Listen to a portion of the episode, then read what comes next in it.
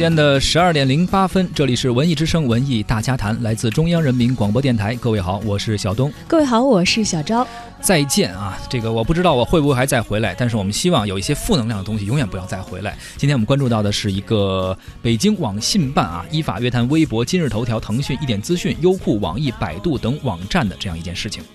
昨天的约谈呢，呃，导致了今天大家很多人都发现了，熟悉的一些网络账号好像似乎已经没有办法再看到更新的内容了。要求他们要履行主体责任啊，关闭一些娱乐八卦违规账号，以遏制追星炒作媚俗之风。其中有哪些呢？有大家非常熟悉的中国第一狗仔卓伟，嗯，还有风行工作室官微。全民星探，还有名侦探赵武等等，这些都是非常知名的娱乐八卦的账号了。是，经常是以炒作一些明星的绯呃绯闻爆料吧，啊，然后以这些方式、这些内容吸引了很多人的关注，可能有很多人也关注了他们的呃微博的账号，经常从里边找一些自己的呃茶余饭后的一些谈资啊。嗯，当然了，被关闭的也不仅仅是刚才我们所提到的这些大名鼎鼎的，可以说是在互联网上占据头部流量的账号。嗯，这个名单呢有一大批，微博上关闭。的除了刚才我们所说到的这几个大号之外，还有狗仔大圣、Live 全明星直播、长春国贸、娱乐圈揭秘组、娱乐圈大表姐等等等等。我感觉进了这个菜市场，或者有点感觉进了一个什么什么这种特别混乱的一个地方。他们起这个名儿都很奇葩哈。啊！但是大家好像也不太能够特别辨识这些号谁跟谁有怎样的差别，都是追着他们谁爆出来的料，是这段时间最吸引眼球的才会记住他们名字。而且你看，你刚才说这个名字，他们基本上都有一个冠以一个定语，就是娱乐圈什么，娱乐圈什么，就是关注娱乐圈的一些事情。还有一个很关键的词啊，叫八。八就八这个词就比较容易令人玩味。对，它既没有肯定的告诉你说我们经过非常严肃和认真的这个新闻调查，嗯，呃，但是呢，也也不会说我们就纯属捕风捉影，说的是它是一个过程，我就我就一边一边的扒一层皮一层皮的扒嘛，是吧？嗯，看看到底能不能够得到真相呢？那所以大家就很容易参与到这个动态的过程里，尤其是在网上。除了微博以外呢，像今日头条也是很多我们网友获取资讯的一个窗口啊。今日头条也关闭了一些账号，包括刚刚你提到的全明星探以及。名侦探赵武等等，什么长春国贸，还有什么娱乐圈社长，呃，娱乐圈的门卫赵大宝，哎呀，就全是娱乐圈里边一些工号吧。当然了，约谈的网站也不止微博这一家，也不只是刚才的今日头条，还有腾讯啊，还有一点资讯啊，网易都相应的关闭了一些违规的账号。百度当然也是必须关闭一些，呃，在他们的平台上进行运营的涉及违规的这样的一些账号。是这些账号呢，应该说都是自媒体啊，它不是一个权威的媒体发布，他们也没有太多的新闻调查在里面，可能以一些爆料去博眼球。你说呃没有真事儿吗？也不一定，可能有的最后被证。证实了，但是其中也不免有谣言。对，北京市网信办网管处的副处长徐磊对这次的关停措施做了如下的表态：我们要求网站和传播平台要坚决遏制追星炒作低俗媚俗之风，不给这些内容在网站和传播平台上以传播的空间。绝对不能给他们以传播的空间啊！呃，关于娱乐号爆呃娱乐号爆料号被关停这件事情，不知道各位是否关注到了？平时您是不是又有这种习惯，通过微博呀，还有一些公号啊，去了解一些娱乐圈的八卦？呃，收听节目同时呢，您可以关注我们微微呃文艺之声的微信公众号，发来文字留言，还有机会获得我们赠出的电影票。一零六六观影团六月十一号，也就是本周日的中午十二点半，邀请大家到百老汇影城的北京东方广场店的 VIP 厅，一起来观看《我心雀跃》这一部全新的青春电影。如果您想成为我们一零六六观影团当中免费看电影的一员的话，就请发送您的姓名加上电话加上“我心雀跃”到文艺之声的微信公号抢票报名。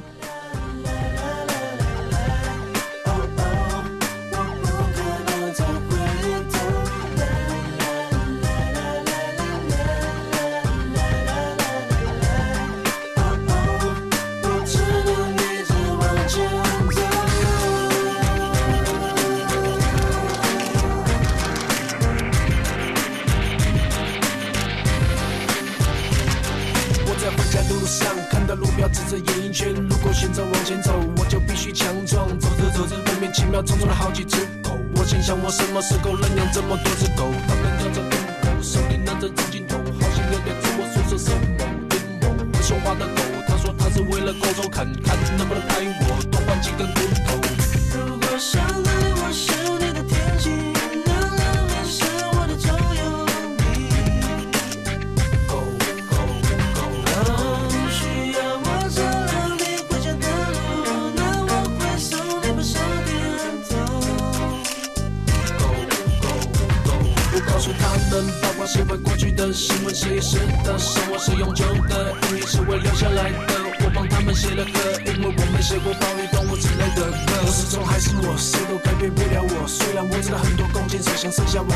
我，但我到了山顶上头，谁都伤不了我。这些弓箭手辛苦了你们提笔的手，我还是会把你们当朋友，因为我知道这是你们大家的工作。加油，咬着苹果的狗，虽然不是我的对手，还是可以成为我的狗啊。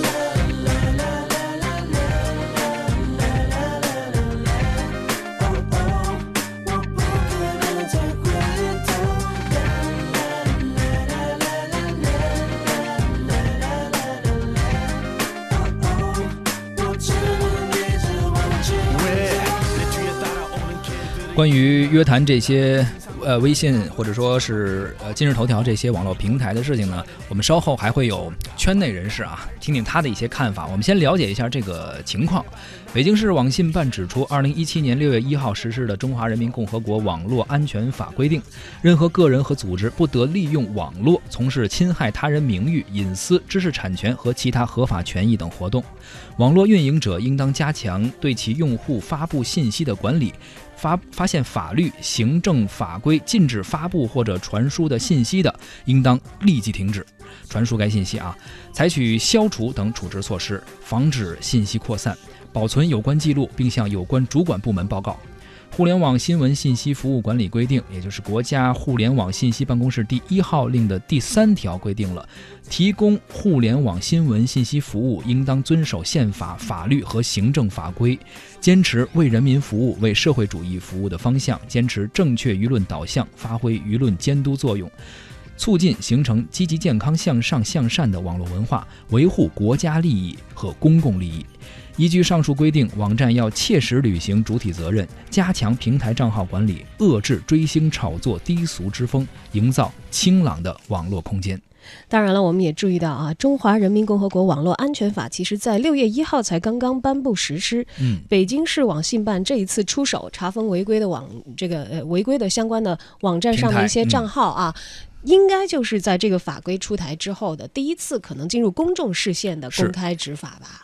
那么我们也知道，这个事情在自媒体蓬勃发展的今天啊，一定会影响到一大批运营自媒体的人。没错，呃，在自媒体圈里呢，确实也引起了不小的震动。微信公众号“超高能一姐”的运营者也接受了文艺之声的采访。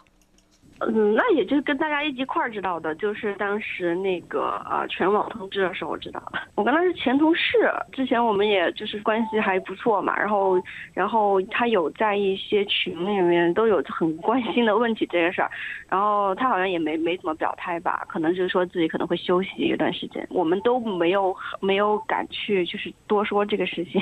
我自己来说的话，我就是自我反省吧，因为这个东西其实也就是国家的一个导向嘛，一个风向性的东西。因为我我是自己是做新闻记者出身嘛，然后本来在做这个自媒体的时候就有在注意这就新闻伦理，还有这种导向性的一些问题。就比如说之前写的一些调查都是。嗯，比较严格按照那个新闻的操作来写的，就是有一些那种观点性的东西，也比较注重理性客观，就可能是这个这个东西就是一直一直以来的一种一种一种原则吧。然后这个事情出来之后，其实最开始还是挺震动的，就是觉得啊不知道是什么标准，但是后来看了一下，感觉还是这还是有一定的标准在，就是说可能。对于那种可能隐私类的东西，还有就是明星低俗类的、隐私类的和爆料类的那种比较吸引眼球，但是又没有什么正能量、正向价值的这些信息，可能以后我们要尽量注意规避。自媒体圈里面是，当然谁最红，就是资本是最青睐的，这个是没有什么好讲的，对吧？嗯，就是比如说谁的名气最大，卓伟嘛，卓伟在这个整个娱乐爆料圈里面，他应该是最大的一个一个大 V，包括之前，嗯，还有一位就是被禁言的大 V 是叫咪蒙嘛，但是他应该是禁言，就因为几篇文章可能被举报，然后做出一个禁言的处罚，他就是整个自媒体可以说是微信号的整个头部账号，就可能他能他能排到第一名的那种感觉。其实就这几位都是估值挺大的。封号的这一批里面也有小的，也有大的，但是卓伟呀，还有八卦实在是太纯洁了。然后这些人基本上都是这种，特别是微博上，他们应该都是头部。这娱乐圈每天都有新闻，都有像发布会，然后还有那种每天都有新剧在播出嘛，对吧？嗯，材料肯定是源源不断的。观众本来也娱乐也是很大的一块，他们也不会减少对这方面需求，只是说那种缺少了卓伟啊，他们这种爆料界的大 V 之后，可能那种爆炸性的新闻最近会少很多多。但是这种这种事其实两方面吧，也可能是幸运，也可能是不幸。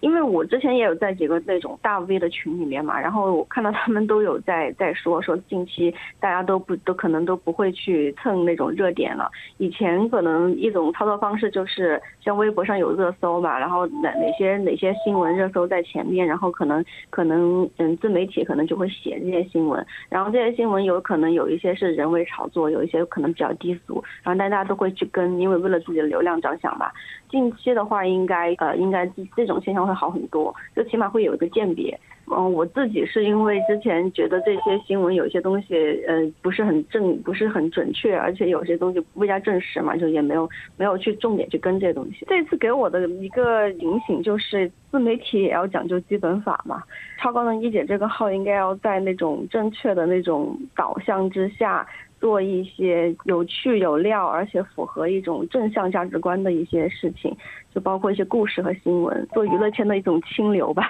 就做一个清流的自媒体好了。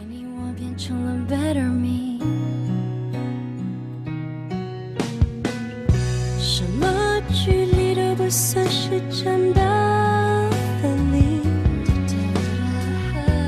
想念和默契能代替一切。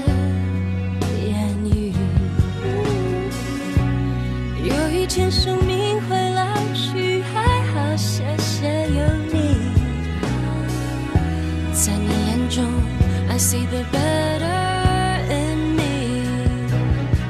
Cause I can smile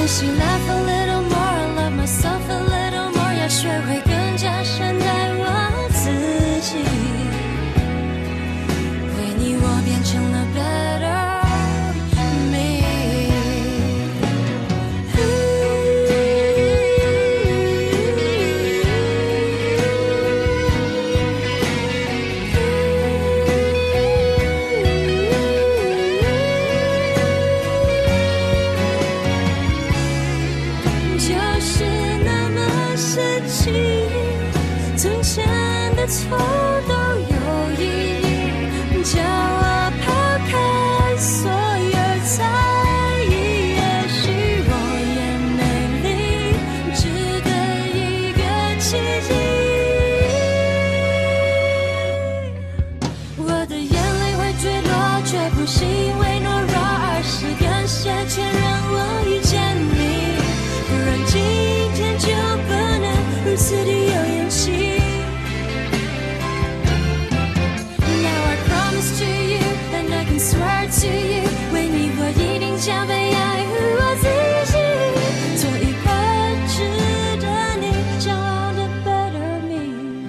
也希望我们在网上啊，可以找到那么多丰富鲜活信息源的这些自媒体账号的每一个负责任的运营者，能够变成更好的自己。是的，其实现在我们打开微博也好啊，看到热搜，基本上一半以上都是一些娱乐明星的一些消息。你说谁谁谁过生日了，基本上能有几十万甚至上百万的流量。谁谁谁怀孕了，谁谁离婚了。我们现在随便啊，比如说就现在我随便打开这个新浪微博，被约谈过了，第一条白百合发福。还是一个就是明星，好像一个非常隐私的一个事情，有什么没什么意义。紧接着唐宁，唐宁离婚，唐宁是谁我都不知道，可能可能又是一营销。然后紧接着杨洋笑出强大，杨洋这我估计又是营销。然后心疼浙江考生，第四条才是开始跟高考相关的一个事情。然后第五个，三个杨幂 PK 霍建华，这一看就是有新电影要上，又是一个营销。其实就是这些。你说谈谈完话之后，一搜前五名还是这样，是不是白给你们谈了呀？我觉得你们是不是应该再好好整顿整顿的新浪微博？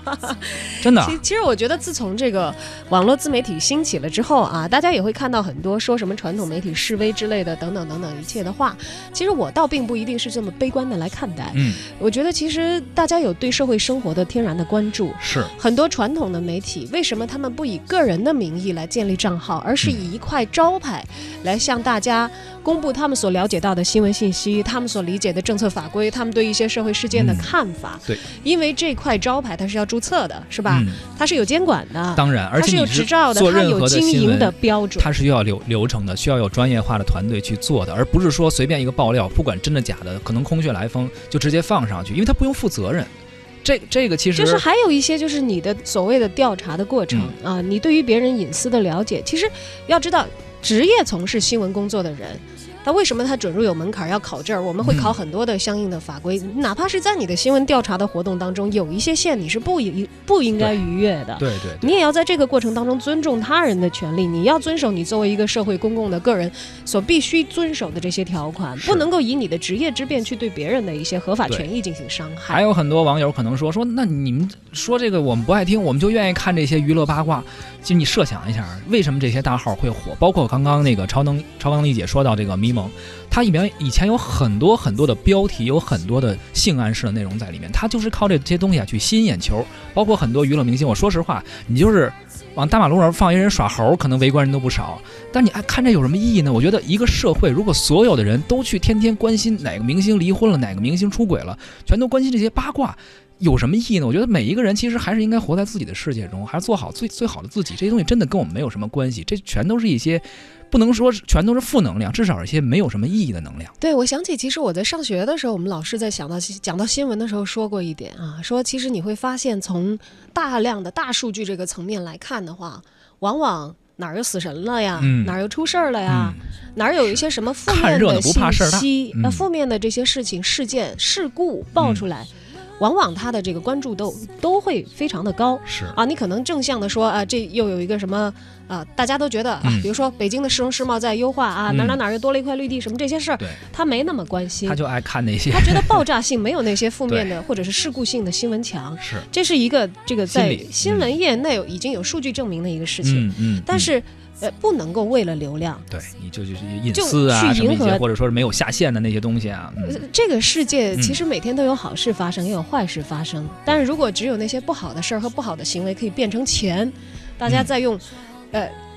满腔的热情去追逐那些东西，其实可能所呈现出来的一切也就偏离了自媒体也好，你你是这个原来传统的规范的媒体也好，给大家呈现真实的社会生态这样的一个职责了。所以说互联网也不是法外之地啊，所有的从业者，包括自媒体人，也应该遵守基本的新闻报道的伦理和道德底线。也要遵守国家新闻管理相关的法律法规，营造一个风清正气的网络空间，需要我们每一个人共同努力。